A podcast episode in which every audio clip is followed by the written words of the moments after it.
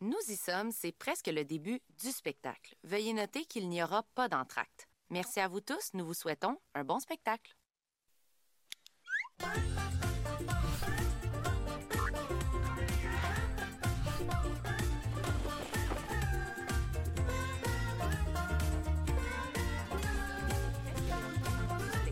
Veuillez noter qu'il n'y aura pas d'entracte. Merci à vous tous, nous vous souhaitons un bon spectacle.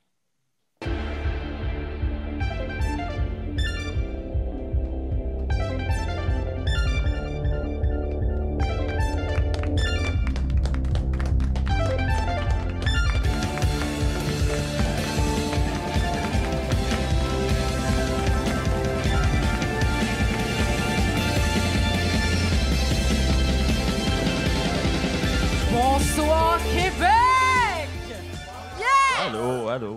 That's it. Allô tout le monde, ça va bien? Ouais. Je suis contente qu'il n'y ait pas d'entraque parce que j'ai une anecdote, les amis. La dernière fois qu'on a fait un show live, euh, pré-pandémie, euh, il y avait une personne dans la salle et euh, elle savait pas ce qu'elle s'en venait voir. Elle avait vu Geek, mais elle n'avait pas vu le féministe après. Fait qu'elle a décidé à l'entraque que c'était assez. Fait que vous êtes avec moi et vous êtes euh, prisonniers pour cette heure. C'est merveilleux. Est-ce qu'il y a des gens ici qui savent pas tout ce qui va se passer ce soir? Euh, je vous vois pas. Applaudissez, ouais. Une coupe de main levée, ouais. Tout le monde. Ben, euh, on, on va faire de notre mieux, mais ça a vraiment passé proche de s'appeler le tribunal woke euh, présente les Amazones. Donc, euh, ben, vous êtes euh, maintenant avertis. Ben, bonjour tout le monde, bonjour les gens dans la salle, bonjour les gens sur Internet. Je suis Elisabeth Simpson, l'animatrice des Amazones, un podcast qui va bientôt fêter ses deux. De- qui va bientôt fêter- J'aurais dû faire mes exercices de diction avant de commencer. Hein. Fêter. Fêter. C'est 200 Moi, épisodes. Bientôt, on est sur la plateforme de choc.ca, mais aujourd'hui, on est invité par Comédia Fest. Merci beaucoup. Et je suis, euh, comme à l'habitude, de très bien entourée. Je vais commencer donc euh, à ma droite euh, par euh, Isabelle Sasseville. Bonjour! Bonsoir. Bonsoir. Ça va bien? Ben oui! Allô, Isa, ça va? Ça va très, très Ah bien. oui, ça fait deux fois que je le demande. hein. Ben oui. J'ai dit, ah, je suis nerveuse, hein, j'ai, euh, je vais pas Tout va bien. Tout va bien. Tout va bien? Oui. On continue avec Coco Bellivo. Allô? That's it! Coco, Ça que- va bien. Ça va bien? Pas à me le demander. Je, je, je te- je t'offre l'information. Hey, J'espère que quelqu'un va me dire que ça va mal d'ici la fin parce que. ben, je veux dire, euh, ça, c'est pour moi puis ma psy, là, Ah, cette discussion-là. c'est ça. C'est ça. Je suis avec Marie-Hélène Racine Lacroix. Comment ça va? Allô? Ça va bien, j'ai mes crocs porte-bonheur, tout est beau. Ben, non seulement en plus, là, on est live, là, mais j'arrive à Zach, là, excuse-moi. là. Mais d'habitude aussi, on est par Zoom là, ces derniers temps à cause de la pandémie. Là, fait que là, il y a beaucoup de choses là, qu'on va se refaire. Donc là, on a des beaux micros. On n'a pas les bugs techniques des studios de choc. Et en plus, on est euh, avec un beau public et on finit ça avec Zach Poitras. Allô, allô. that's it. Allô, allô, allô. Toi, ça va? Ouais, ouais. Ça va? Le frisbee, c'était le fun? C'était malade. On a reçu des frisbees gratis. C'était malade. Mais pour vrai, aujourd'hui, donc, euh, on avait dit donc euh, qu'on va parler de geek et de féminisme et tout ça, mais en fait, vu qu'on est à Comédia Fest, habituellement, on parle de séries télé, de films, de jeux vidéo, euh, parfois de livres, mais lire, c'est tellement compliqué et long. Et pour la, donc, pour la, forme, aujourd'hui, on va parler d'humour, en fait, parce qu'on a quand même quatre humoristes ici, donc c'est super, et des, autrices et des auteurs et tout ça. Et c'est donc super trippant de pouvoir parler de comment est-ce que des fois, est-ce qu'on allie des sujets plus sensibles, euh, axés entre autres sur le féminisme, et l'écriture humoristique? Et c'est donc de ça qu'on va parler aujourd'hui.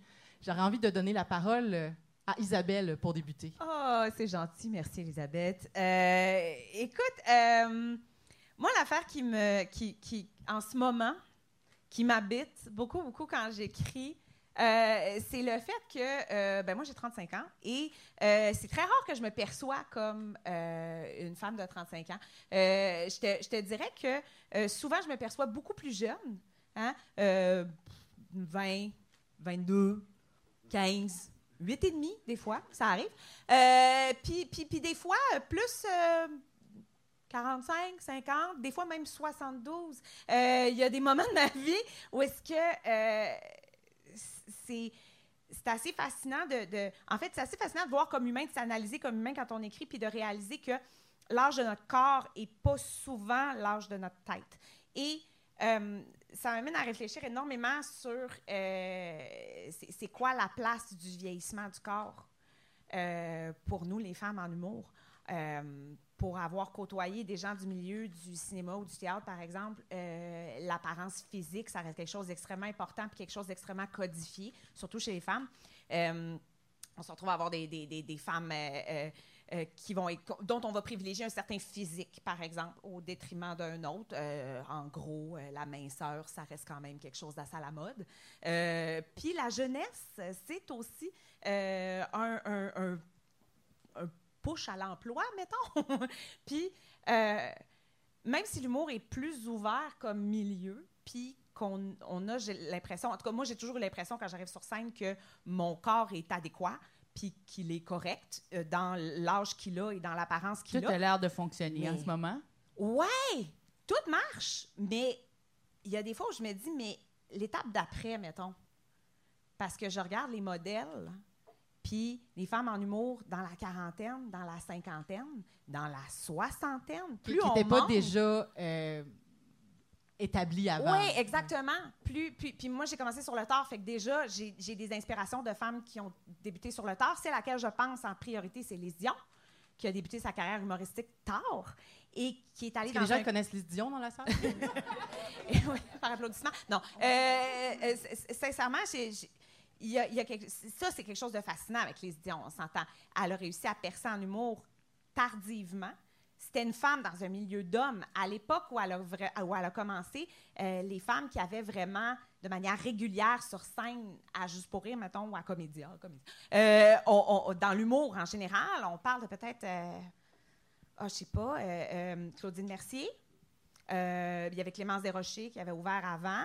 Euh, puis il y avait Lise Dion, puis euh, Marie-Lise Pilote. À une certaine époque, c'était comme. On avait trois modèles. Puis ils sont rendus où, ces femmes-là? Où est-ce qu'elles sont? Lise Dion fait encore beaucoup, beaucoup de scènes. Elle fait encore des spectacles qui euh, s'adressent à son public de femmes de son âge. Puis je trouve ça beau quand je regarde ça parce que je me dis, mais mon Dieu, ma mère arrête pas de dire personne me parle. Fait que quand les Dion arrivent puis qu'elle parle de, des challenges des femmes de son âge, je me dis crime, au moins il y a quelqu'un qui te parle, maman, tu sais. Mais le, le défaut, là, c'est qu'ils sont où les femmes euh, qui sont pour tout âge aussi. Là, comme, Oui. Par exemple, on n'a pas beaucoup ce questionnement-là pour les hommes.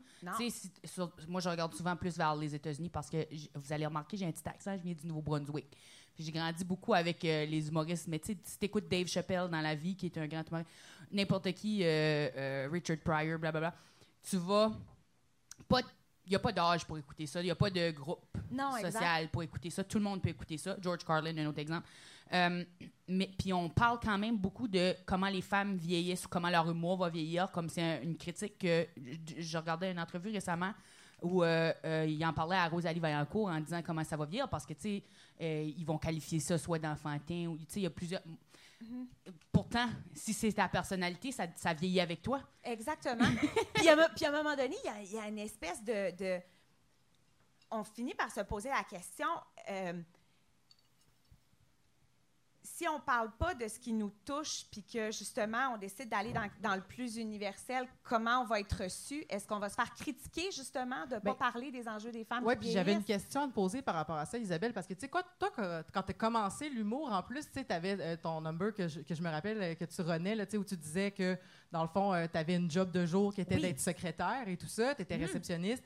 Euh, et euh, il t'avait comme justement, est-ce que tu trouves que, mettons, cette espèce d'étiquette-là que tu t'étais accolée de genre, euh, Ah, je suis un peu madame, je suis réceptionniste, puis tout ça, est-ce que tu trouves, là, tu parlais d'âge, euh, à quel point, euh, puis je, lance ça à tout le monde, là, mais à quel point est-ce que euh, faut que tu respectes ce que tu projettes ou est-ce que finalement tu finis par projeter ce que tu as envie que les gens À perçoivent? chaque fois, tu veux dire, chaque fois que tu embarques sur scène, est-ce qu'il y a comme un, un- un suivi d'un type d'identité ou il y a plusieurs Mais identités? Mais tu sais, comme, mettons, toi, Coco, là, tu deviens quelque, tu es un personnage de scène, tu t'as comme, as comme quelque chose que tu as envie de dégager, puis toi aussi, Isabelle et tout le monde, là, vous avez envie de dégager quelque chose, puis est-ce que vous finissez par comme vous coller à ce que vous dégagez, puis dire, bon, ben c'est ça que je représente, fait que c'est ça que je vais faire, puis c'est Euh. ça que je vais parler, ou tu finis par faire, Chris, euh, si c'est pas compris, je vais, je vais peut-être même switcher de quoi j'ai l'air pour pouvoir Ben- exprimer ce que j'ai envie de dire? Quand on parle de personnages puis tout ça sur scène là, ou de ce qu'on dégage, par exemple, euh, souvent ils disent qu'il y a deux façons d'y aller. Soit que tu deviens dans la vie le personnage que tu as créé puis tu dois te coller à ça ou tu dois le- éventuellement le briser. Je pense pas qu'une personne au cours d'une d'une vie peut se tenir à une manière d'être. C'est presque impossible parce qu'on est toutes des personnes hyper complexes avec plusieurs choses en dedans de nous. Comme moi, au début de carrière, j'étais vraiment perçue comme étant vraiment rough. Euh, la fille qui rentre dedans. C'est- là, ça me semble une parodie de moi-même en ce moment parce que je me perçois pas du tout comme ça. Puis moi, je me vois comme oh, cutie, cutie. Fait mais j'ai évolué à ça, c'est drôle, mais c'est vrai pour dire qu'à un certain moment, j'étais cette fille rough-là, puis, euh, tu sais, on change avec le temps. Fait que moi, je me, pour moi, personnellement, je, vois ça comme, euh, tu sais, j'arrive avec la meilleure version de moi-même possible sur scène au moment où j'arrive sur scène. Il y a un personnage de scène dans l'optique où je ne vais pas vous offrir à vous euh, ma mauvaise humeur de la journée. Je suis là pour faire du bien au monde, fait que je vais arriver avec mon meilleur pour donner mon meilleur à tout le monde. Ceci dit, il y a des journées où mon meilleur il est quand même un peu rough, fait que c'est ça que ça se transforme avec le temps. Je pense pas qu'il y a un numéro pour moi qui est pareil à tous les soirs, même si les propos sont pareils. Je sais pas pour. Non, oui, oui, je suis vraiment d'accord avec toi. En fait, c'est euh, c'est ça. C'est en fait, c'est d'assurer la constance, mais la constance, c'est soi-même. Fait qu'à un moment donné, oui, on travaille notre, notre carcan, entre guillemets, d'une certaine manière, mais, mais c'est toujours, euh, oui, dans l'optique d'aller divertir les gens, de leur offrir le meilleur show possible, tout le temps. Puis, euh, puis de ne pas se dénaturer non plus. Puis, je trouve ça intéressant aussi que tu parles d'évolution, parce que oui, il y a une évolution dans nos, dans nos personas, puis dans nos personnes humaines en arrière du persona de, de C'est ça, mot. mais c'est vrai, je pense que tu sais, là, nous, on a toutes les deux fait du théâtre. Je pense que tu en as fait aussi un peu. Au cégep, ça compte vraiment pas. OK. moi, je compte, moi, je le compte. Je compte même ma pièce que j'ai faite en quatrième année où ce que je jouais le Père Noël. Oui, je jouais le Père Noël. Mais, Euh, mais Marie-Hélène, tu voulais dire quelque chose? Ben, en fait, j'allais dire que justement, le casting, ce que les gens perçoivent de nous sur scène, au final, ça peut être une béquille comme ça peut être euh, un obstacle, mais éventuellement, ce qui est important, c'est ce qu'on dit. Fait que justement, tu sais, d'arriver sur scène puis d'être cu- toute cutie, ça peut être encore plus puissant quand t'arrives puis t'es un peu vulgaire. Fait que je pense qu'ultimement, il faut comme apprendre à jongler avec son propre casting. Ouais, puis là, j'ai envie de parler à Zach, là, l'humoriste Bonjour. au en termes de casting, oui. Ouais. ça va, la gang? Oui, non, mais, non, mais ce que j'allais dire, c'est que toi, tu as, changé tellement drastiquement ton look. Ouais. Mais comme, comment ça s'est passé, justement, cette, euh, Ben, tu sais, comme, cette c'est ça, quand on parlait d'évolution, moi, après un an, je me suis coupé les cheveux, je me suis coupé la barbe, tu sais, puis j'ai tout crissé mon stock au vidange. là. Toutes les jokes que j'avais euh, par rapport à ça, ça va tout aux poubelles, tu sais, puis tu recommences à zéro, mais toute ma façon de penser dans ma tête a changé avec le look, tu sais. Ça va avec. Fait que, mais tu sais, comme plus que j'en fais, plus que je me rapproche de ma personnalité à moi, plus que je m'éloigne de ce que je voulais être au début, là, tu sais. Mais moi, c'est pour ça que je peux pas perdre du poids. J'aime trop mes jokes de grosse. Ben, c'est ça. Moi, j'ai fait, j'ai fait l'aller-retour sur le, le poids. J'ai Ouais, pour ceux qui ne savent pas, euh, Coco a fait un, un spectacle basé sur le thème de la grossophobie. Où est-ce que tu, dans le fond, la, mi- la, la Le- mise en place, L'idée, que- c'était de prouver que la grossophobie existe en perdant le poids et donc de montrer que, d'une façon empirique, que c'est différent de la façon que je suis traitée si je suis grosse ou si je suis mince. Fait que j'ai transformé au cours d'une année mon corps pour voir si les gens allaient me traiter différemment, ce qui est vraiment le cas. Ils m'ont vraiment traité différemment. Les gens étaient beaucoup plus gentils avec moi après que j'ai perdu du poids, beaucoup de compliments. C'était pas fait d'une façon euh, ultra saine, mais j'ai été suivie avec une, nutritionniste à ce moment-là euh, qui essaie de me garder le, euh, ma santé mentale, tout, parce que ça peut être vraiment nocif, les, les diètes et tout. Puis j'ai écrit tout un spectacle sur, euh, euh, pas juste la grossophobie, ça parlait de- d'estime de, soi, euh, de, de traumatisme qu'on peut avoir par rapport à la nourriture, tout ça. Mais j'ai dû jeter une personne au complet pendant quand même plusieurs années, toute une personnalité, tout un stock euh, sur moi, tu sais. euh, et rebâtir autre. Tu sais, Adib Al-Qaïdé, il en a, en a parlé à sous-écoute à Mani, il a coupé ses cheveux, là, puis pour lui, ça, c'était comme je suis plus moi là. J'ai je suis une autre personne maintenant. Puis je pense que on peut si ça c'est euh, suffisamment de transformation pour être une autre personne, perdre du poids c'est toute une autre chose. Puis en tout cas, tout pour dire que euh, à, partir de là, je suis revenue. Tu sais là je suis à mon poids où que quand j'ai commencé le spectacle la première fois, j'étais à ce poids-ci.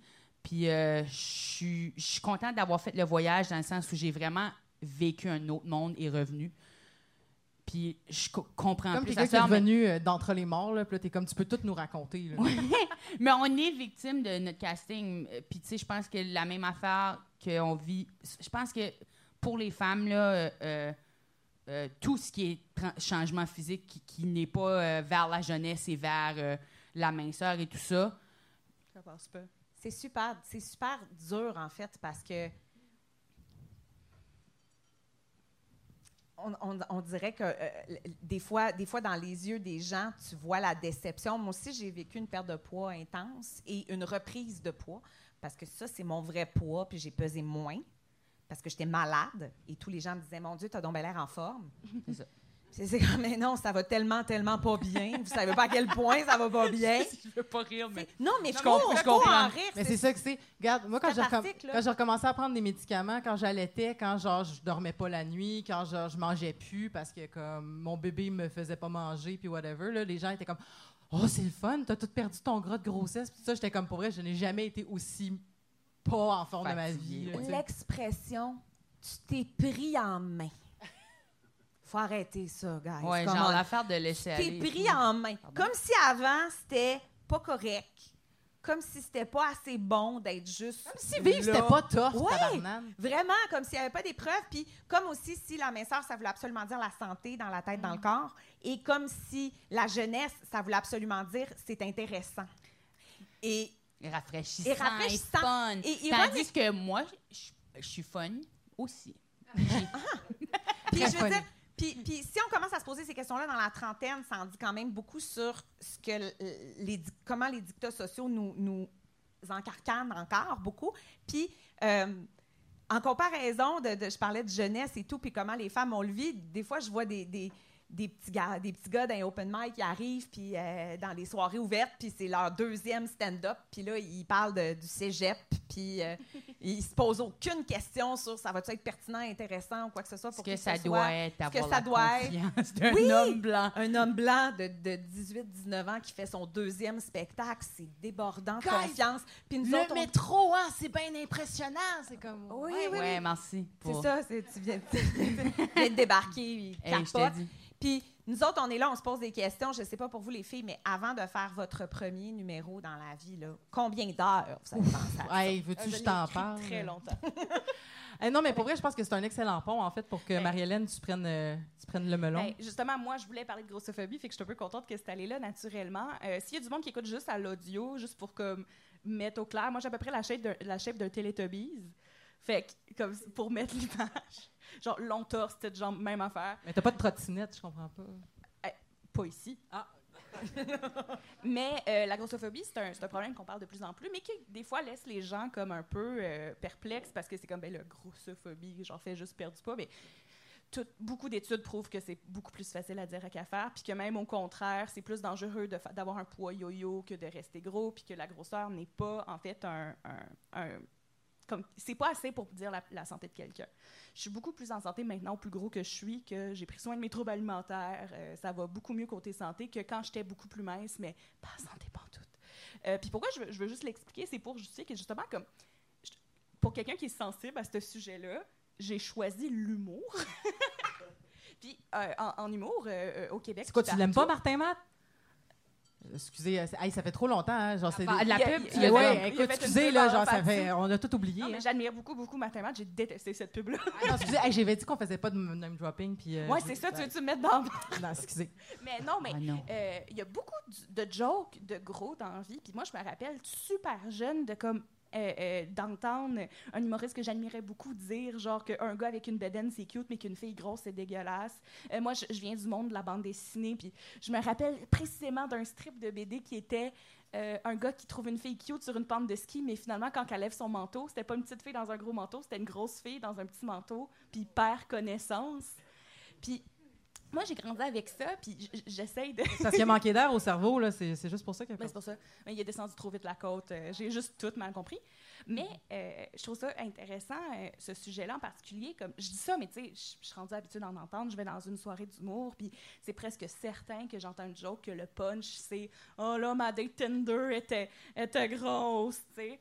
Euh, puis des choses comme ça. Mais on dirait que ça, ça me surprend plus.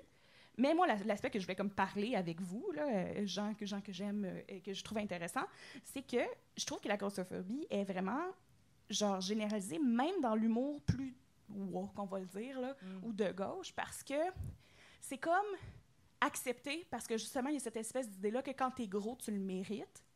Puis je vois même des gens qui vont avoir des discours féministes, des discours antiracistes, quand même avoir des discours grossophobes, ou même utiliser être gros comme une espèce de ah mais c'est un méchant capitaliste comme tu sais, rire, mettons, oh, les États-Unis sont tous gros parce qu'ils sont riches puis ils volent toutes les ressources. Mais au final, ironiquement, euh, euh, les gens sont plus gros plus qu'ils sont pauvres à cause Ouais. comme des plein d'affaires. là. Je ne partirai pas sur des statistiques, c'est pas pour ça qu'on est là. Mais euh, je voulais amener quelque chose qu'on parlait de, de casting tantôt. Moi, je me suis déjà fait dire que j'étais chanceuse d'être grosse en humour. J'ai eu le même que- commentaire, oui. Parce que quand j'arrive sur scène, on me fait plus confiance vite, puis je je suis pas menaçante, fait que les blondes sont pas jalouses. Ce qui est moi, pas ça a un pas bon été compliment. Non. Eh, Moi, ça devrait être Eh, les blondes, ils sont jalouses. Ok? ça devrait être tes chums qui Eh, devraient être eh, jaloux. anyway, je suis lesbienne, m'a volé vos blondes, Non, OK? Mais c'est ça, tu sais, puis justement, je suis super contente d'être sur scène avec Coco, qui a, qui a une super bonne démarche là-dessus. Euh, mais c'est ça, je- c'est comme un sujet que, c'est ça, ça passe super bien encore. là, ça, Martin Mass s'est fait ramasser quand il a fait sa pub avec le fat suit, euh, sans parler de la valeur de, de comme tout ça. Pour vrai, comme j'admire sa carrière puis son travail, mais ça, la joke, c'était vraiment « Il est gros, ha, ha, ha. » Puis c'est comme... Je veux dire, je suis vraiment drôle, mais pas parce que je suis grosse, tu sais. Oui, c'est ça. C'est le cerveau qui est bon. Le corps, est- c'est juste un vaisseau pour se rendre de ici au micro. je veux dire, rendu là, je comprends qu'on on vit dans un monde qui est visuel puis qu'on on voit et tout, mais d'accorder une valeur à ça plus qu'aux idées, c'est vraiment quelque chose. Moi, je faisais des, euh, au début des, des, des jokes, je dansais parce que je savais que ça faisait rire les gens de voir quelqu'un avec une bédaine, là, vraiment être hyper confiant, puis je me le faisais dire, là, genre, t'es tellement confiante de danser. Ah ben moi, de me faire dire « T'es courageuse de dire que tu t'aimes. » C'est comme « Quoi? Mais danser, c'est pour tout le monde, là, tu sais, on s'entend, là, c'est pas... euh, je comprends que... je- euh, je- tu sais, mais pour moi, quand quelqu'un me disait ça, c'était comme, je devrais-tu être gênée? Puis moi, j'ai grandi avec juste des femmes. J'ai beaucoup, beaucoup de sœurs. euh, j'ai j'ai trois sœurs, j'ai ma mère. J'ai pas beaucoup d'hommes dans ma vie. Puis j'avais jamais vraiment fait de réflexion à ce niveau-là jusqu'au temps que j'ai commencé à être plus dans l'œil public. Puis euh, euh, c'est malheureux parce que là, je dois complètement le mettre de côté presque, mis à part quelques petites affaires où ce que je vais en parler parce que je veux pas, ça reste ma condition physique. Fait que euh, c'est sûr que des fois j'ai des petites affaires à dire, mais j'essaie de le mettre de côté parce que je veux que les idées soient mises en valeur plus que la personne. Puis ça, ça reste la même chose pour vieillir ou avoir un casting, peu importe, ou être marginalisé. Dans, quel- tu sais, à un certain moment, les gens s'attendent que tu vas parler de ça parce que tu es ça pour toutes les affaires. Là, comme même, quand je, même parce que je viens du Nouveau-Brunswick, les gens ils vont être comme Tu vas-tu parler du fait que tu viens du Nouveau-Brunswick? Parce que si tu le dis pas, là, le monde ils vont être mêlés que tu as un accent, puis euh, ils comprendront pas, là, ils pourront pas écouter parce qu'ils vont être comme nous, c'est qui vient l'accent? Fait il y a il tout le temps. Mais c'est vrai, je me suis fait dire ça. Puis, euh, tu sais. euh, Parce que tout le public arrive d'une pente de ski aussi, puis il manque d'air. ah ouais, sais. manque d'air. Puis euh, c'est sûr que dans le processus d'écriture, euh, c'est.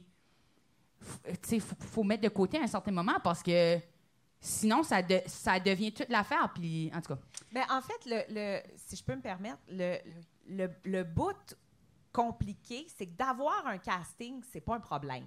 Non. Avoir un casting, c'est t'es qui tu es, ton corps, ta tête, euh, tes préférences, ta vie en général, ton âge, euh, ton, ton, ton orientation sexuelle ou ton, ton genre. Ça fait toute partie du casting et c'est quelque chose de neutre à la base. C'est juste la manière dont on voit socialement les différentes parties d'un casting qui vont qui va créer le, le problème comme tel. Ben, en fait, j'ai tort de dire qu'il faut le mettre de côté. En fait, ce qu'il faut faire, c'est justement briser.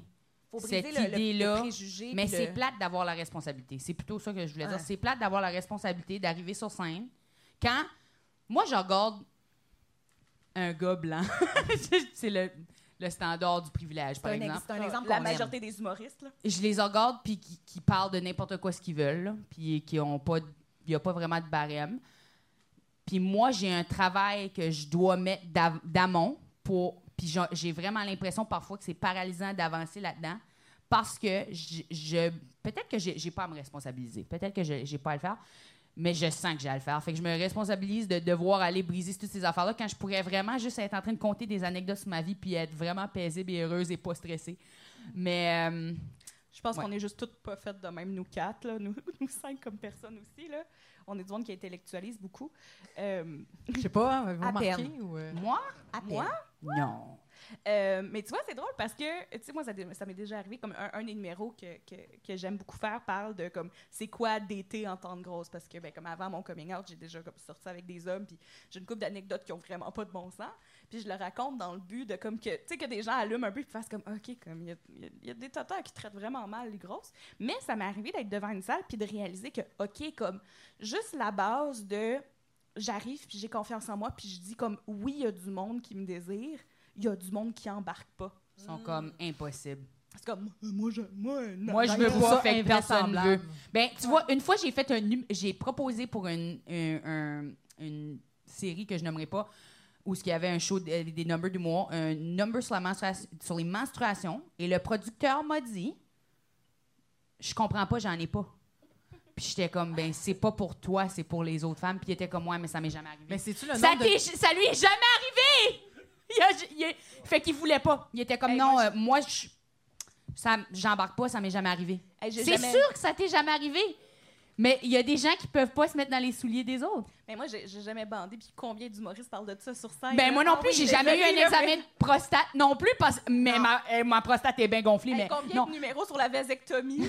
Je- si on met bout à bout, je suis sûre que si on met bout à, mou- euh, bout, à bout toutes les jokes d'organes génitaux masculins qui sont faites au Québec depuis les années 70, mettons, on Je est pense capable que- de faire le tour de la Terre une coupe de fois. mais là. Isabelle c'est drôle un pénis beaucoup, oui, Ben beaucoup plus qu'un vagin, oui. T'as-tu des jokes de pénis, toi, Zach? Euh, J'en avais beaucoup. Ah oui, c'est ça, puis c'est parti avec tes dreads. Ouais, exact. Ah voilà. Très bien fait. C'est comme des petites billes. Il y en a qui mettent des billes. Moi, je mettais des jokes de pénis. Ah.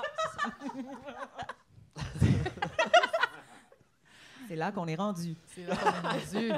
Je parle pas souvent, mais quand je parle, je parle de graines. Euh, Non, mais... non, mais c'est... c'est- c'est- c'est- c'est- Quand, quand tu parles, ça, ça, ça signifie quelque chose. Ouais, exact. Mais, euh, mais euh, hey, là, je suis complètement... euh, je peux pas rebondir là-dessus. Pour- pour- mais euh, est-ce que tu avais un autre aspect de la grossophobie aussi qu'on n'a pas abordé en ce moment? Puis que... Ouais. Moi j'ai la même question. Là on a parlé. Ben, je je- je suis passée vite sur, mettons, mes notes, mais euh, je pense que, que en général, on va commencer tranquillement à réaliser que ça n'a pas de bon sens. Parce que c'est comme si on n'avait pas réalisé encore comme société que les personnes grosses ont des sentiments. Puis je pense que ça commence à être temps qu'on fasse « Ah! Y a- Comme le gros, ça, ça bloque pas les oreilles, là, comme on est correct, là, on entend, tu sais. Ouais. Puis j'ai l'impression mais- que c'est ça, tu sais, moi, je suis déjà allée voir des open mic, puis je voulais raconter la seule fois dans ma vie, puis moi, je, fais tough, là, tu sais, j'en parle, puis c'est un sujet qui me passionne, mais je- je- il n'y a pas grand-chose qui me choque vraiment. Euh, comme choqué, comme Ah mon Dieu, il faut que je choque, mais ça m'est arrivé une fois dans ma vie. Puis c'est ça, c'était un humoriste qui parlait que genre les personnes grosses coûtent plus cher à la société, fait que faudrait qu'ils payent plus de taxes. Mais tu sais, mon petit côté très genre cartésien qui sait que c'est pas ça les statistiques, parce que moi, genre, j'écoute des heures de podcast là-dessus, avait vraiment le goût de m'obstiner. Oui, parce que quand c'est toi, tu t'informes le plus possible parce que on est co- on est constamment critiqué puis Puis on peut revenir sur la question de l'écriture humoristique aussi à travers tout ça, parce que c'est que c'est comme. Souvent, la blague, en tout cas, moi, en tant que spectatrice, j'écris pas d'humour, mais en tant que spectatrice, c'est que des fois, quand, la blague fait pas rire, parce que c'est souvent ça qu'on dit, OK, ah oui, mais la- le fait de faire la blague, il faut quasiment, des fois, en tout cas, je sais pas si vous avez entendu ça dans des podcasts d'humour, mais tu sais, comme l'effort d'avoir écrit la blague, des fois, il faut que tu ris même quand, whatever, tu sais, comme il faut que tu ris parce qu'il y a eu du travail fait autour, mais c'est comme, mais moi, les, parce qu'il dit un bon punch, c'est un bon punch. Ouais, moi, c'est c'est plus ça que j'entends. Comme, ben C'est là, ça. si c'est drôle, c'est correct. Si c'est drôle, le ça fait rire la salle, Mais- fait que c'est pas grave. Fait si c'est Mais garde, ouais. drôle parce que c'est drôle être gros, mettons. C'est genre, parce que, mettons, hey, un gros, c'est dégueulasse, puis ça mange n'importe quoi, puis ça se contrôle pas, puis on revient à la pub de tantôt qu'on parlait, là, mais si la raison pourquoi c'est drôle, c'est parce que, ah ouais, mais tout le monde est d'accord dans la salle que c'est dégueulasse, puis ça n'a pas le droit de vivre. C'est comme, même si ton punch est un jeu de mots savoureux, là, je peux pas, euh, en tant que spectatrice, genre, je décroche, J'ai décroché à la phrase d'avant. Je pense qu'il y a aussi un aspect de comme. Puis, à rendu là, tu sais, je, je peux pas dire à quelqu'un arrête de faire des jokes de gros. mon prochain exemple qui est comme arrête de faire des jokes de lesbiennes, mettons, parce que je suis sensible à ça aussi. Mais tu sais, mettons, moi, personnellement, comme autrice d'humour, comme humoriste, comme juste humaine, sa- savoir que je fais une joke, puis que le résultat, c'est que s'il y a quelqu'un dans ma salle qui est dans ce groupe-là, il se sent comme pas bien, puis attaqué, j'aime pas ça. Moi, la manière que je vois ça, là, puis euh, euh, j'ai formé ma pensée après une entrevue de Guy Nantel. C'est pas à cause que j'étais d'accord avec Guy Nantel. Mais juste- Guy Nantel expliquait, parce qu'il il avait été critiqué dans son spectacle, qu'il punchait vraiment sur tout le monde, égal. Fait que là, il dit, tu sais, moi, quand je me pointe, je fais de l'humour, je punch sur tout le monde égal. Et tout le monde se fait... je- tout le monde va passer dans mes punchs. Bon, moi, de la manière que je le perçois, c'est qu'un punch n'a pas la- le même effet sur tout le monde. Si tu punches, par exemple, Jeff Bezos, il va juste s'en aller dans l'espace. Il n'y a pas de problème. Mais si tu punches un bébé, il va peut-être mourir. Tu comprends? Fait que je punch pas tout le monde égal. Si quelqu'un a du pouvoir, je me permets d'aller plus violemment dans cette direction-là. Si quelqu'un est marginalisé, je ne vais pas puncher au même niveau parce que l'effet a plus de détriment sur cette personne-là. Puis ça, c'est comment je- que je gauge ma, ma morale en humour. Bon, on n'est pas tous parfaits. On faut tester, puis il faut pousser, puis comprendre des affaires. Ceci dit, non, ça m'a pas encore trahi. Je pense que ça va être un super bon pont pour le thème de Zach, parce qu'en fait, c'est tout le temps l'idée que quand on entend des gens parler d'écriture humoristique, ils disent tout le temps oui, mais les humoristes, c'était les fous du roi. Puis dans le fond, le fou du roi, c'est quoi? C'était la seule personne qui avait le droit de dire au roi la vraie affaire qu'il pensait ou que tout le monde pouvait penser, puis qui se faisait pas euh, tuer. tu c'est comme, ah, il disait ce qu'on n'avait pas le droit de dire, mais c'est comme, mais c'est le roi, tu sais, genre, moi, il n'y a pas de femmes autochtones, lesbiennes, marginalisées, grosses qui peuvent venir me tuer, qui a du pouvoir. Tu sais, c'est ça un petit peu, là, si je comprends bien ce que, ce que tu veux Sauf dire. que si on avait une humoriste autochtone lesbienne, je suis pas sûre que si elle faisait des jokes à la police aujourd'hui, Ça que ça serait le même effet qu'un fou du roi à ce moment. Tu sais, on a beau parler, pa- euh, ça- mais c'est vraiment une bonne ponture pour ce que Zach, ce que Zach veut dire, ouais. Par- en fait, moi, écrit un texte qui s'appelle Ode euh, à l'humour trash. Ah, voilà. Oh! Fait que j'aimerais ça qu'on on écoute ça, puis après ça, euh, j'aimerais ça attendre vos opinions sur Yes. l'humour trash. Alright, fait que- Ah, l'humour trash. Cet art oral qui permet de dénouer les langues en jouant sur la ligne de l'acceptable. L'humour trash, cette fine cuisine de la culture hum- humoristique qui apporte à la réflexion sur les mœurs d'une société.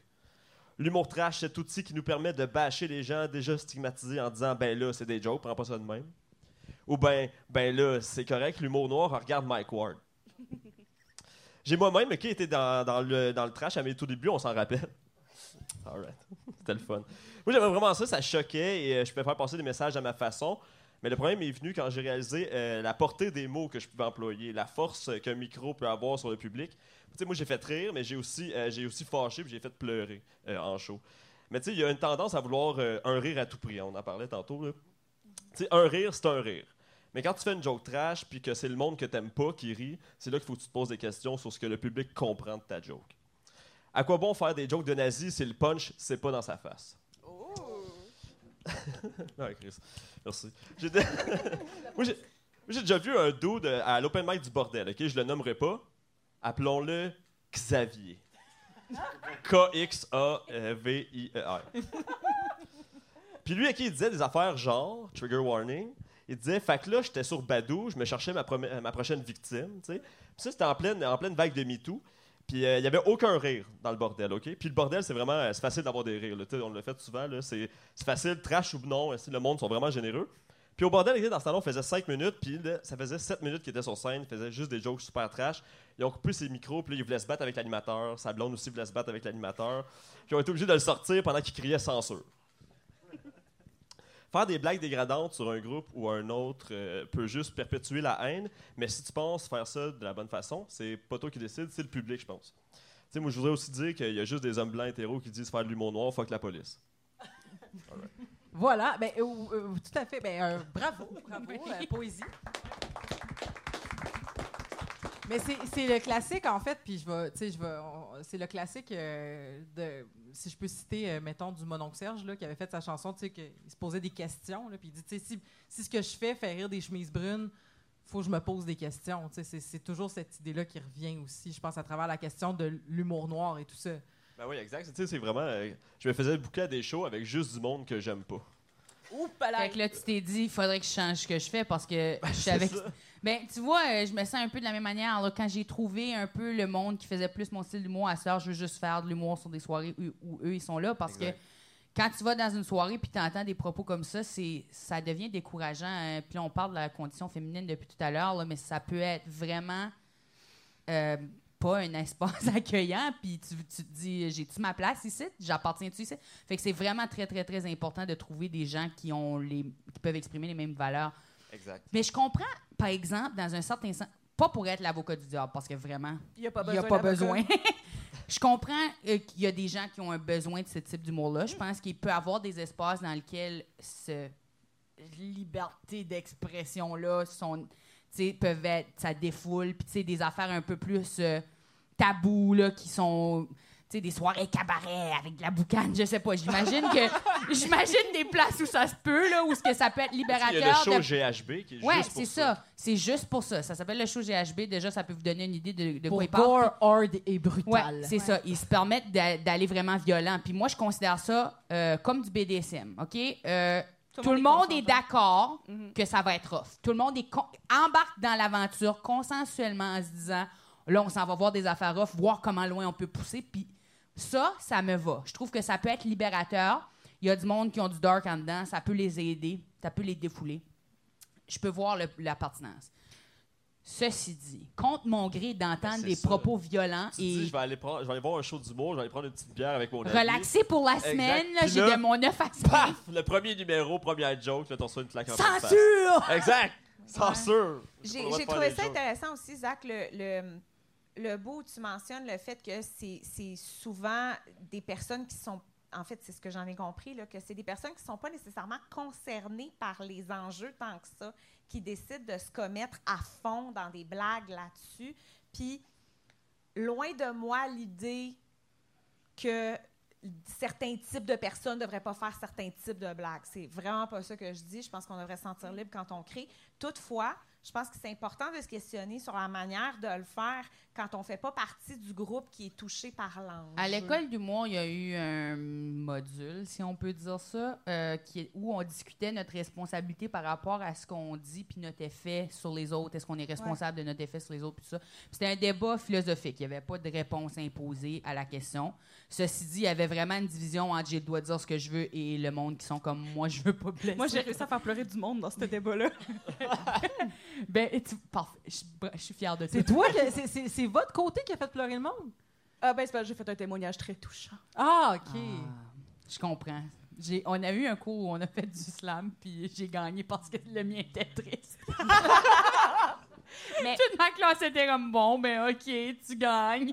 Mais, tu sais, quand on parle de, de, de soirée, justement, où on a comme le consentement de parler de ces choses-là, moi, je pense qu'il faut mentionner l'espèce d'autre côté où il y a comme ce côté-là pour les gens qui, justement, ont ce besoin d'humour trash-là. Mais il y a aussi d'autres types de safe space super importants, comme la soirée Fuck la culture du viol, que j'adore, où plein d'humoristes viennent déconstruire ça. Mais il y a des gens que ça choque, Puis ça. tu vois, ça, c'est, dans justement le même spectrum de on pourrait voir ça comme étant une soirée du montrage parce que la thématique, c'est de parler de culture du viol. Ce qui veut dire que il y a des affaires qui peuvent être triggering pour des gens qui, ont, qui sont des survivants ou quoi que ce soit. Mais euh, quand on parle de culture du viol, ça englobe beaucoup d'affaires. Ça englobe euh, masculinité toxique, ça englobe, euh, écoute, euh, tout ce qui est l'apprentissage sur le consentement, puis tout ça. Qui, puis ça, ça s'applique pas juste aux relations. Je sais pas si vous êtes au courant. J'espère. Euh, mais tout, ce qui est boundary et tout ça dans la vie, là, de comme mettre ses limites, etc. et communication. Bon. Fait qu'on fait des blagues. euh, euh, moi, je, je fais partie du cabaret Fuck la culture du viol. Moi, je, je raconte même une anecdote où j'ai vécu une agression dans un taxi, puis tu sais, ça n'a pas l'air drôle comme ça.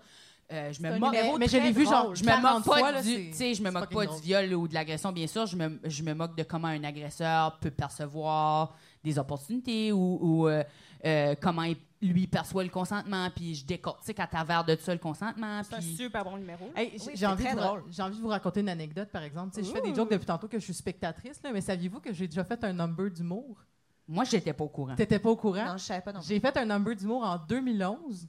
Ah, parce que j'étais pas encore. J'ai vécu une. euh, j'ai été euh, trigger warning, mais en tout cas, depuis tantôt, je pense que c'est trigger warning sur tout. Mais en fait, j'ai été euh, agressée sur la rue. là. Il y a quelqu'un qui m'a qui m'a grab vraiment solide. Puis je suis sortie de là, mais c'était comme c'était vraiment rapide. là. C'était juste comme rapide. Puis je suis partie. Puis là, je suis comme rentrée chez nous. Puis la première affaire que j'ai faite, je revenais d'un show GHB en plus. La première affaire que j'ai faite, c'est. c'est- Ouais, je trouve ça ironique en crise. C'est que je me suis assise devant mon ordi puis j'ai écrit un number d'humour puis je l'ai Ah. fait je l'ai fait dans une soirée euh, genre deux mois plus tard. Puis Crime, tu m'as précédé. C'était Wow. toi.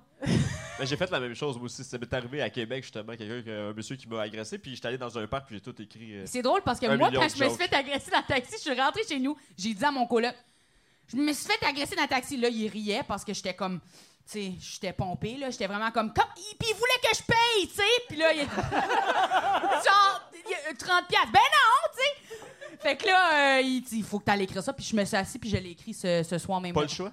Ben, j'avais pas, j'avais pas le Je choix. touche Puis- du bois que ça m'arrive pas, là. Je commence à voir. non, ben, tu sais, je pense pas qu'il y a personne qui s'est dit quelle bonne histoire. Non, bra- mais- C'est une affaire thérapeutique. Mais c'est ça, c'est c'est qu'il y avait C'est de tellement... se l'approprier, C'était tu sais. c'était tellement fucked up, tu sais, c'était tellement comme absurde que j'étais comme...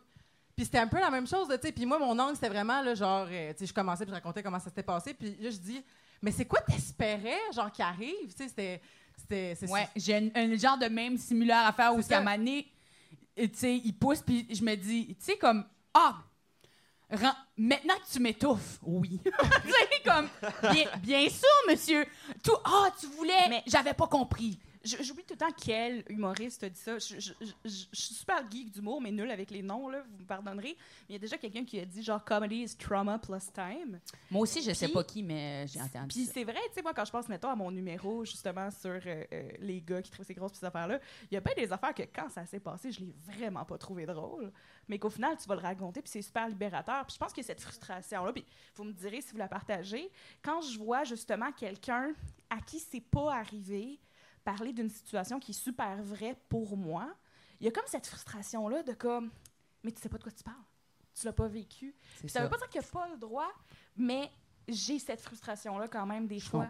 sais, justement, d'entendre un gars faire une joke d'agression, euh, puis qu'il a jamais vécu ça, ou comme une joke de Qui gros, comprend pas euh, l'impact ouais. que ça peut avoir sur une personne. comme Parce qu'on sait ce que ça nous coûte, en fait, quand nous, on est dans ces situations-là, puis qu'on vit ces choses-là. Un bon Peu- 5000 pièces de thérapie jusqu'à date. Oui, vraiment. Puis que, puis, puis que ça nous prend des, mois, des années pour être capable d'être- finalement capable d'en rire. Ouais. Puis on voit cette personne-là qui arrive sur scène qui n'a probablement pas réfléchi le même nombre d'heures et le même nombre d'années et qui n'a pas vécu le même trauma par rapport à ça, puis qui est là, qui se l'approprie. Je parle C'est un de peu ça. fâchant. Je parle de ça avec ma psy, puis des fois, elle dit J'aimerais bien ça aller parler à ce monde. Mais pour faire un lien avec l'humour trash, là, quand même, tu sais, comme toi, il y avait quand même une genre de colère que ça te faisait du bien de sortir comme ça, j'imagine. Ben, moi, même- je voulais juste passer des messages. Les messages étaient bons, mais c'était le- la façon que ça sortait. C'est- J'utilisais des mots qu'il fallait pas, le- des, des- un, juste un timing euh, plus agressif, là, ça change vraiment. J'ai une autre là. anecdote. La première fois que j'ai vu Zach, je t'ai haï parce que Ah. j'avais pas Yes. compris. Mais non, mais c'est vrai, parce que la Mais première fois, que moi aussi. il y avait quelqu'un qui avait dit. Hey, moi aussi Malade! Je me rappelle pourquoi. C'est- Je pense que je suis venue te le dire. Ça Mais moi, c'est parce que t'avais vraiment fait une joke, puis j'étais comme, il vient-tu de dire ça? Puis j'étais C'était-tu comme, la joke de pédophile? je me rappelle pas c'était quoi. non, Avec c'était- la photo, Oui, moi, c'était ça. non, c'était pas ça, c'était une joke de. je l'ai maintenant, cette joke-là aussi. Mais je, je la dirais pas sur. euh, Je, je la word, premièrement parce que ça va être mal C'est pas un wordé. vrai podcast, c'est une Écrivez-moi sur intervention. Facebook, je vous envoie tout ça. Mais euh, Mais- Non, c'est pas vrai. Mais je me rappelle que j'avais fait, j'avais fait comme What the fucking fuck, puis je t'ai revu genre trois mois plus tard, puis j'étais comme. Mais c'était pas ça le souvenir que j'avais, puis j'étais comme, mais j'adore cette personne, c'est bien mer- merveilleux. Fait que j'étais comme. Il y avait une joke que j'avais. L'angle ou peut-être le wording avait fait que j'avais compris, Mm. que tu disais probablement tout le contraire de ce que tu pensais, probablement. moi, la manière que je perçois cette rencontre-là avec euh, l'humour tra- l'humour trash de Zach au début, c'est que euh, dès que je t'ai parlé à propos de ça, tu as été tellement réceptif, Mm. puis tu étais tellement dans une ouverture que je me suis dit, ça va se mettre. C'est ça juste gosse avec le monde, que quand tu, leur, quand tu leur dis à ce monde-là, des fois, c'est comme, hey, ça, c'est pas correct, ils deviennent en tabarnak, ils se frustrent, puis ils s'empirent, ça devient de Oui. pire en pire. Oui, toi, t'es un sweetheart, puis t'écoutes. C'est ça qui est le fun. C'est pour ça que j'ai le cœur ici dans la gorge. Oui, mais c'est mais, mais c'est quelque chose, mais c'est une qualité fantastique pour vrai. C'est- qu'à chaque fois, moi je me rappelle qu'au début j'accrochais pas sur ton style, puis mais j'ai beaucoup accroché sur l'humain. Mm. Je- euh, ça a été au, à- à- au final, à force de, jaser, j'ai fait ah, il est brillant ce gars-là, puis il y a quelque chose à dire, tu sais. Puis là, éventuellement, tu es sorti avec ben, toute la flamboyance que tu as maintenant, puis euh, puis, puis bon, des thématiques aussi que, que tu abordes sur euh, la non-binarité, puis sur euh, le, le- le- milieu queer, puis sur toutes ces Tu fais bien choses-là. de mentionner des affaires positives parce que je voulais pas rester les gens sur la Non, note. parce que honnêtement, c'est. Merci, Isa. Mais pour vrai, c'est vraiment un être humain fantastique. Puis, euh, puis c'est beau de voir aussi que en cultivant ces qualités-là comme artiste, on peut évoluer dans autre chose puis garder énormément de pertinence. Mais genre, tu eu réflexe de ça, j'étais gardien de but, moi. hein. Wow! Non, mais tu sais, moi, j'en fais encore des jokes trash, là. C'est quasiment 95%, c'est du- des enfants qui pourraient cho- mais là, on choquer, comprend. mais Oui, c'est mais par- y a c'est aussi- du trash par hop, là. tu Ouais, sais. c'est ça. Puis il y, a une- il y a une réalité aussi qu'il y a- qu'on exprime avec. Là, on parle de casting depuis tout à l'heure. Puis toi aussi, tu as des expériences puis un casting particulier qui font Mm. que tu peux adresser des choses que. Tu verrais-tu Martin et Matt parler des mêmes affaires que toi, là? J'aimerais ça. ça serait, pour vrai, ça serait fou, raide. Ça serait Puis malade. Pourquoi on travaille pas avec lui? On Moi, je veux voir Martin habillé comme toi. Ah oui, s'il te Mais plaît. moi, je me Avec rappelle, les collants. je me rappelle des- du number que tu faisais juste après ton scandale, là, puis que c'était comme, ben finalement, c'est ce qui t'a t'étais comme, ben je suis content que les gens me défendent, mais je suis pas content que ces gens-là me Ben, défendent. c'est exactement. Ça, ça m'a vraiment ouvert les yeux sur plein euh, d'affaires. Quand pas le contexte, bord, c'est ça. essentiellement, euh, Zach avait des dreads, puis euh, il y avait une soirée Un safe place. de safe, de safe space qu'on va embarquer dedans dans, Ben ouais. Une seconde. dans une seconde. Où euh, euh, ils n'ont pas voulu le laisser rentrer parce que justement, il y a des stigmas par rapport euh, aux, aux dreads là, que vous connaissez peut-être ou par rapport aussi à des, des, des personnes euh, de couleur qui, qui sont jugées pour ça. Puis là, il y a des personnes blanches qui savent pas. Puis blablabla. Tout pour dire, les personnes qui ont défendu Zach sur le fait qu'il était banni de là, c'était des gens qui étaient comme on a de faire ce qu'on veut, puis on peut dire ce qu'on Ah ouais. veut, puis doit C'était rien genre euh, dire. Richard Martineau, Sophie Durocher, Mathieu Bock côté, tous mes chums. Ouais, fait que Tous c'est les ça. meilleurs. Moi, j'aimerais ça voir un podcast, vous quatre ensemble. J'attends. J'aimerais Oh, ça. wow! S'il te plaît. Est-ce que c'est possible? De- Non. OK, mais bref, euh, on peut s'embarquer dans l'idée de Ben Safe ouais. Space. La soirée, euh, en tant que telle, je c'est Snowflake, Ben Comedy ouais. Club, oui. Je l'anime, Master. Que Ouais. je- ouais, Ben voilà. Juste une, une coupe de cheveux plus tard, puis t'as la job. Puis, euh, mais tu, tu le mérites amplement. Puis le, le- le Snowflake, c'est un, un, euh, nommé ironiquement, bien sûr, euh, c'est un espace safe space où on vraiment, euh, on L'idée, c'est de faire des affaires qui sont pas. J'essaie de décrire bien, mais pas politiquement correct, mais qui sont. euh, Juste faire attention, tu sais. Ouais, faire attention au monde, faire attention aux émotions. du monde. Euh, Un safe space, bon, pour ceux qui ne savent pas c'est quoi, un environnement dans lequel chacun se sent libre de s'exprimer. Définition Wikipédia, je l'ai noté. je voulais, je voulais pas que ça soit comme une affaire de comme. blablabla. Euh, Qu'est-ce que je veux dire? Bon, bref. Un environnement dans lequel chacun se sent libre de s'exprimer. Espace positif ou zone neutre. Espace permettant aux personnes habituellement marginalisées à cause de une ou plusieurs appartenances de se réunir afin de communiquer leurs affaires. Bon. Fait que là, ça permet à des. Tu sais, Safe Space, on parle souvent. ça- C'est parti de la communauté euh, LGBTQ. J'ai mon accent qui m'a dit. La communauté qui me queer. permettent pas de dire. La communauté queer. euh, puis ensuite, euh, le féminisme. Là, dans les années 60, autour, là, ça a commencé à starter ces affaires-là. Ouais, puis se dire, beaucoup bon, les, les femmes racisées aussi. oui, euh, les femmes racisées, puis ça a été vraiment euh, bon. Là, on parle d'intersectionnalité beaucoup maintenant, où c'est comme t'es une femme, t'es aussi lesbienne, t'es aussi noire. Euh, dans ce temps-là, c'était plus séparé. Là. Euh, ils avaient de la Mais en fait, difficulté. c'était pas que c'était séparé, c'est c'est qu'ils qu'avant. avaient de la difficulté à Non, mais c'est s'exprimer. qu'avant, mettons, t'avais. Ouais. Ouais, excuse-moi. euh, Non, Vas-y, je pense que tu vas mieux expliquer que moi. Non, c'est qu'avant, tu avais, mettons, le féminisme qui était comme. on prend par exemple le, le, le- le- mouvement de libération des femmes, donc le MLF en France, mettons, où est-ce que tu avais plein de gens qui, qui- qui étaient comme, mettons, qui s'identifiaient femmes puis qui allaient là. Puis là, ben, ils disaient, OK, bon, ben, on va défendre les femmes. Puis là, c'est comme, yes, on défend les femmes. Puis là, il y avait des femmes qui étaient comme, oui, mais moi, en tant que lesbienne, puis t'es comme, Tch, tch, tch, tch. non. ça, c'est pour le groupe lesbienne. Oh, oui, mais nous, les femmes noires, t'es comme, non. Ça, c'est pour les Là, noirs. tu divises le groupe. Là, là, ça- tu, là, là, tu vas tout, ils vont tous être mêlés, ils comprendront rien. Fait que on, on On va ça. commencer avec femmes. Puis, bon. Après, les lesbiennes, puis peut-être après, les femmes noires, puis tout ça. Qui, au final, marche pas. mais non, c'est ça. Ça marchait Puis- pas. Là, on est en train d'évoluer dans ces, ces espaces de safe space comme dans ben, tout. c'est ça, euh, c'est- ça a été créé, en fait, parce, pour que, justement, il y a des gens qui disent, ben, vous me laissez jamais parler de mes enjeux de femmes lesbiennes, vous me laissez jamais parler de mes enjeux de personnes racisées ou whatever. Fait que, Chris, on va se faire notre propre affaire, puis on va se parler entre nous autres. Exact.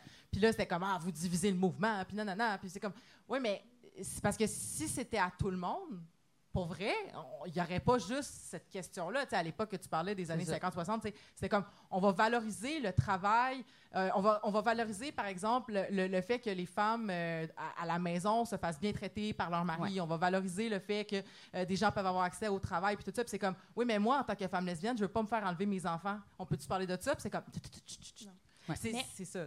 C'est le fun parce qu'en plus, il y en a, il y en a en humour. Il y a même des shows que moi, j'ai pas accès parce que, par exemple, il va s'organiser des soirées spécifiquement pour euh, les femmes trans. Ben moi, en tant que femme cis, donc pas trans, ben j'y ai pas accès, mais en même temps, c'est la place où ils savent qu'ils vivront pas de- de- d'insultes puis de choses comme ça. Puis on et peut qui vont voir. être compris par tout le monde qui est dans la loge avec eux et que le, il va y avoir une cohérence au spectacle. Tandis que quand tu te pointes dans n'importe quel show, surtout en tant que femme, souvent, si pas toujours, tu es la seule femme présente avec une pièce d'homme qui parle de hockey. Il y a, y a aucune femme en humour qui a pas, y a aucune femme en humour qui a pas vécu ça au moins une fois et je veux dire plusieurs fois que- de se retrouver vraiment tout seul dans une loge avec juste des garçons et même parfois se faire demander t'es la blonde de qui C'est arrivé. Euh, Pas moi, parce que visiblement, je suis la blonde de personne. Mais euh, ça paraît, je trouve. Je sais pas. Je pense que les gens me voient peut-être comme un grand arbre ou.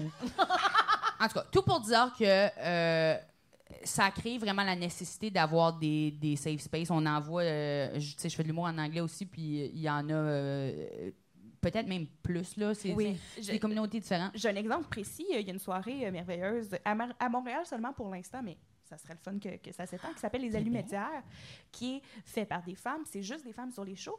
Puis quelque chose que les organisatrices me disaient, c'est carrément, il y a des femmes qui viennent jouer sur leur show qui leur disent J'ai arrêté parce que je me sentais pas en sécurité en humour, puis maintenant vous me donnez cette chance-là de recommencer à en faire. C'est ça. Fait que c'est nécessaire. Puis si c'est nécessaire pour ces femmes-là, j'ose même pas imaginer pour les gens comme Puis je pense qu'on est rendu passé l'idée de ah ben là s'il y a quelqu'un qui me parle un peu croche dans la loge, il faut juste je le toffe parce que si j'aimais vraiment ça faire de l'humour là, je t'offrais ça. Je pense que personne n'a besoin de souffrir pour faire des blagues là. Je veux dire on s'entend que c'est pas très sérieux à la base. Fait que faudrait que ça soit le fun pour tout le monde. Bon, ça fait que ça, ça a commencé à créer des safe space, dont le Snowflake qui est euh, euh, qui n'est pas genré, mais qui est un, un- un safe space pour tout le monde qui soit issu de la communauté euh, genre de, de genre différent de Tout. tout, de, tout. Il y a un homme de quoi, ça. OK? Fait que, mais, Mais c'est que j'ai l'impression aussi, c'est que les gens qui se plaignent de, de- que ces espaces-là existent, c'est souvent les gens qui sont parce qu'ils ne peuvent pas être invités. Les, les Amazones, c'est un bon exemple. On est un groupe non mixte, on n'a pas d'hommes cis, puis on n'a jamais eu d'hommes cis depuis 2016. là, je veux dire, Mhm. it's our thing. Mais tu sais, avec le scandale des dreads, c'est ça que j'entendais des gens. C'est comme, oh, mais ils te bannissent d'une place, ils te censurent, tu peux pas y aller. J'étais comme, il y a peux aller. 200 soirées par semaine que je peux aller jouer. Alors que Il y quand. a une voilà. que je peux pas y aller, il y en a 200 je peux y les aller. safe puis- spaces sont souvent vus comme étant ennemis de la liberté d'expression. Bon, euh, c'est sûr que là, on, la liberté d'expression, elle existe Mhm. partout. Ces espaces-là sont tout simplement pour que les choses plus douces peuvent respirer. Ben c'est ça, c'est qu'ensuite, c'est que quand ces safe spaces-là n'existent pas, puis comme l'exemple que tu donnais, Marie-Hélène, c'est que c'est pas que au final, ben si vous faites ces espaces de même, nous, on pourra plus s'exprimer. C'est, ben si on n'en fait pas des espaces comme ça, y a du monde qui s'exprime pas. il y a des gens qui s'expriment pas. Fait que c'est comme, En fait, tu gagnes c'est pas. pour que la diversité puisse vivre en humour, elle n'existe pas en ce moment. Il y a beaucoup, beaucoup d'hommes blancs. C'est presque juste ça. Euh, Il y a des femmes. Il y en en a. là. Il y en a Oui, des oui, femmes. oui. Oui, oui, puis c'est, Oui, oui. c'est- c'est- ça va sans dire. Il y a des hommes qui sont excellents, puis il y en a pas un qui mérite pas vraiment sa place. Là. C'est pas une question de, de- de mérite de place, c'est juste que c'est sûr que quand on parle de représentativité, puis que les gens, je sais même pas pourquoi j'ai besoin de justifier ça. Bon, il y en a qui peut-être méritent pas leur place. Bon, c'est pas vrai. Mais Euh, mais pour que la diversité puisse vivre, puis là, on, on parle de que la représentativité, c'est important pour tout le monde, pour que les gens ils sentent qu'il y ait des artistes qui peuvent connecter avec profondément. Tu sais, si tu es une jeune femme noire, lesbienne, puis que tu n'as jamais vu, ou si tu es une, une personne euh, handicapée, puis que tu n'as jamais vu quelqu'un parler de ce que toi, tu vis, c'est un peu de la merde. là. On s'entend, fait que ça prend des personnes issues de diversité. Puis les safe space, ça permet à ces gens-là de fouler souvent les planches pour les premières fois et ou de, de, de s'exprimer plus librement qu'ils pourraient dans une soirée où les personnes n'ont pas la base de compréhension de leur état de personne. Puis moi, c'était moi qui est une femme blanche cis, j'ai aussi besoin de ces espaces-là. euh, sont- je les considère essentiels à ma Ouais. création parce qu'ils me permettent d'aller beaucoup plus loin dans ma réflexion puis d'arriver dans une salle où je suis entourée d'hommes puis de d'avoir la confiance, d'avoir été appuyé et compris et de pouvoir me tenir sans complètement m'effondrer. Mais c'est que ça a toujours existé aussi, tu sais, comme des soirées, euh, je pense à, mettons, de, justement des programmations de festivals où est-ce qu'on a des soirées spéciales thématiques euh, le hockey ou thématiques euh, les jeux vidéo ou thématiques la lutte ou, Oui, ou thématiques genre Femmes. des femmes, j'allais dire ça exactement. Femmes. Femme, c'est souvent la, la Mais- thématique. Mais c'est ça, c'est que c'est comme avec vous, je vais pouvoir aller plus loin parce que vous avez déjà les référents. Fait que, hein, hein, le Konami Code, hein, c'est-tu hot, Tu sais, euh, c'est femmes, mais c'est femmes cis, là. Ben oui, oui, ça, Ben, c'est ça. Mais Puis, puis c'est, puis c'est intéressant aussi de voir que, euh, je veux dire, nous, on parle de ça relativement à notre milieu, c'est sûr, mais de voir aussi que euh, socialement, c'est quelque chose qui commence à s'intégrer, le safe space, puis la notion que des gens qui revendiquent un espace où ils peuvent parler sans se faire juger, c'est pas de la sensiblerie. C'est qu'à un moment donné, on vit des choses qui viennent nous imprégner profondément comme humains, puis qui viennent euh, euh, cimenter notre identité. Puis on a besoin d'être capable d'en parler avec des oreilles compréhensives. Il y a des gens qui n'ont pas ces challenges-là, des fois, qui peuvent manquer de, de- de sensibilité par rapport à ça, juste parce qu'ils ne l'ont pas expérimenté eux-mêmes, mais d'être capable d'aller vers quelqu'un puis faire Moi, c'est ça que je vis. Vo- Voici ce qui se passe. Essaie de te mettre à ma place 30 secondes. Si vous avez l'occasion d'aller dans une soirée d'humour safe space, moi je vous le conseille fortement. C'est vraiment une belle façon de voir comment les, la sensibilité puis tout ça des personnes parce que souvent c'est c'est des beaux témoignages qu'on entend et c'est quand même très drôle. Fait que ça Oui. voit, on voit la, tu sais, on apprend sur la condition humaine, on se sent bien et on rit en plus. C'est C'est autant safe euh, sur scène que dans la loge. Là. ben c'est ça, c'est une autre affaire. c'est doux, puis c'est pas fâché non plus. Des fois, on a tendance à avoir l'image du militant. Ben, moi, je suis un peu fâchée. Ouais, ben, Coco, c'est- ton style, ça t'appartient. Ça m'appartient. Être t'appartient. fâché, ça m'appartient, vous n'avez pas le droit. mais, mais généralement, c'est- c'est c'est doux, puis c'est bienveillant, puis ça finit par être des soirées vraiment très, très agréables. Moi, si je peux faire un dernier point hein, euh, à ce niveau-là, je, je considère dans un certain optique que, tu sais, on parle de- depuis tantôt de liberté d'expression puis de dire que GHB, c'est un safe space? Non. Mais non, mais à quelque part, Ben, c'est un safe space de, de, de, Pour ce gang-là. ce gang-là. Ben, c'est une place où ils peuvent être eux-mêmes. Ben oui. je m'excuse de l'avoir dit avec dégoût. Euh, non, mais je- je je suis d'accord parce que c'est comme tu dis avec les thématiques, là, je veux dire, il y a, quand tu es avec ton monde, puis tu peux parler de tes affaires de la façon, dans tes codes que toi, tu as appris, ça fait du bien. Puis, c'est pour qu'on ait une belle euh, faune humoristique, c'est important d'avoir des espaces comme ça pour ensuite pouvoir se rassembler puis pouvoir partager nos univers puis tout ça. Mais- Bon, quand on parle de censure et tout ça et de liberté d'expression, moi, je considère. On, critique ces espaces-là pour. J'ai pas de dire ce que je veux, fait que c'est pas libre. Euh, je, je trouve que c'est pas libre nulle part. Je vais le dire, là. Je trouve vraiment que on n'a pas. Tu sais, ça va des deux sens. Il y a des places où moi, je suis pas libre de, de parler parce que je suis pas en sécurité de parler. Fait que. Je suis pas plus libre Ouais, si j'ai pas cet espace-là. la liberté de quelqu'un, en fait, peut être la prison d'une autre personne. Moi, je suis une prison Ben, euh, de la liberté. Brain freeze. Mais tu sais, j'ai- comme deux choses à rebondir là-dessus. Ben, comme tu sais, premièrement, tu sais, ironiquement, on va vraiment beaucoup défendre la liberté de faire des jokes d'agression, de faire des jokes de gros, de faire des jokes qui font mal au monde. Mais comme tel, ce qui est surtout tough, surtout la seconde que ça s'en va peut-être, mettons, vers la télé ou tout ça, c'est de nommer des marques, nommer des personnalités publiques que tu voudrais critiquer, par exemple. C'est ça qui est comme plus difficile, mais il y a des places pour le faire. Puis moi aussi, je veux citer ma psy. ma psy m'a déjà dit, genre, je parlais de justement de pas me sentir en sécurité, mais que j'étais forte. Là. Tu sais, moi, je suis capable là, de rester en humour parce que je suis forte. Puis elle m'a dit, ouais, mais tu devrais pas avoir besoin d'être forte, tu as le droit d'être en sécurité. Puis ça devrait pas être une exception. Ça fait partie de la pyramide de Maslow, gang. On est dans une pyramide en ce moment. Tout est dans tout. C'est un besoin humain de se sentir en sécurité. C'est le besoin de base. Puis c'est quelque chose qu'on doit se créer pour nous autres mêmes dans le milieu artistique. Puis c'est vrai qu'il y a un il y a des limites dans ce qu'on peut parler de la télévision. On ne peut pas critiquer tous les, forces en pouvoir, même de façon libre, malheureusement. C'est sûr que ce qu'on voit, ça reste quand même de base d'humour. Je pense que c'est pour ça que les safe spaces sont importants parce que ça nous permet d'aller profond- en profondeur plus dans les bobos. Moi, pour moi, personnellement, ça fait partie de mon processus de guérir à travers l'humour. Tu sans que ça soit nécessairement complètement thérapeutique, c'est l'idée, c'est de faire du bien au monde. Fait que ces espaces-là, ils sont importants pour moi. Tu sais, je, je vais jamais être celle qui écrit une anecdote de camping ou quoi que ce soit, même si c'est super drôle de C'est ça, c'est chier dehors tout. t'es jamais allé en camping avec moi. Moi, t'en donner des. J'ai- J'adore le camping. Je fais du camping, mais j'ai- j'ai j'ai pas de blague là-dessus. Mais tu sais, c'est le, fun- c'est- c'est le fun de pouvoir aller dans une soirée puis parler de, du fait que t'es pansexuel, polyamoureux, gender fluide, non-binaire, puis que t'as pas besoin d'expliquer rien. pendant Oui, tout, que puis tu peux de- juste aller continuer ton texte. Trouver d'autres des mondes shit, qui, qui vivent les, les difficultés que c'est de pas être exactement euh, genre hétéro, euh, blanc, euh, jeune et sexy. Il nous reste, Mais il nous en reste fait, non, les- guys, il nous reste legit 45 secondes. Fait que j'aimerais juste ça. euh, premièrement, ben, euh, est-ce que quelqu'un a quelque chose à plugger vraiment vite ou est-ce qu'on Moi, passe je pense que c'est important que vous suivez tous nos médias sociaux pour vous informer sur des affaires, ainsi que d'autres personnes grosses, d'autres personnes, juste n'importe qui ce qui est pas comme vous autres. Là, suivez ce monde-là, puis habituez-vous de les regarder, puis arrêtez de suivre tous les hommes blancs. Non, ok, j'ai pas dit ça. ça. T'as pas dit ça. Mais euh, merci beaucoup, Isabelle Sasseville, donc Merci, d'avoir été des nôtres. Isabelle. Merci beaucoup, Coco Béliveau, d'avoir été des nôtres. Merci, Marie-Hélène Racine-Lacroix. Et merci, euh, Zach Poitras, d'avoir été Merci, là. Nous Isabelle. étions les Amazones. Vous pouvez nous écouter sur euh, choc.ca en général et vous euh, pouvez réécouter cet enregistrement pendant encore euh, plusieurs jours euh, sur le site de Comédia. Merci énormément à Comédia pour euh, l'invitation. Merci aux gens euh, sur les internets et merci aux gens dans la salle d'avoir été là. Vous avez Oui, été. Oui, vous avez fait un beau safe space. Merci Ben ouais. énormément. Et on se dit à la semaine prochaine.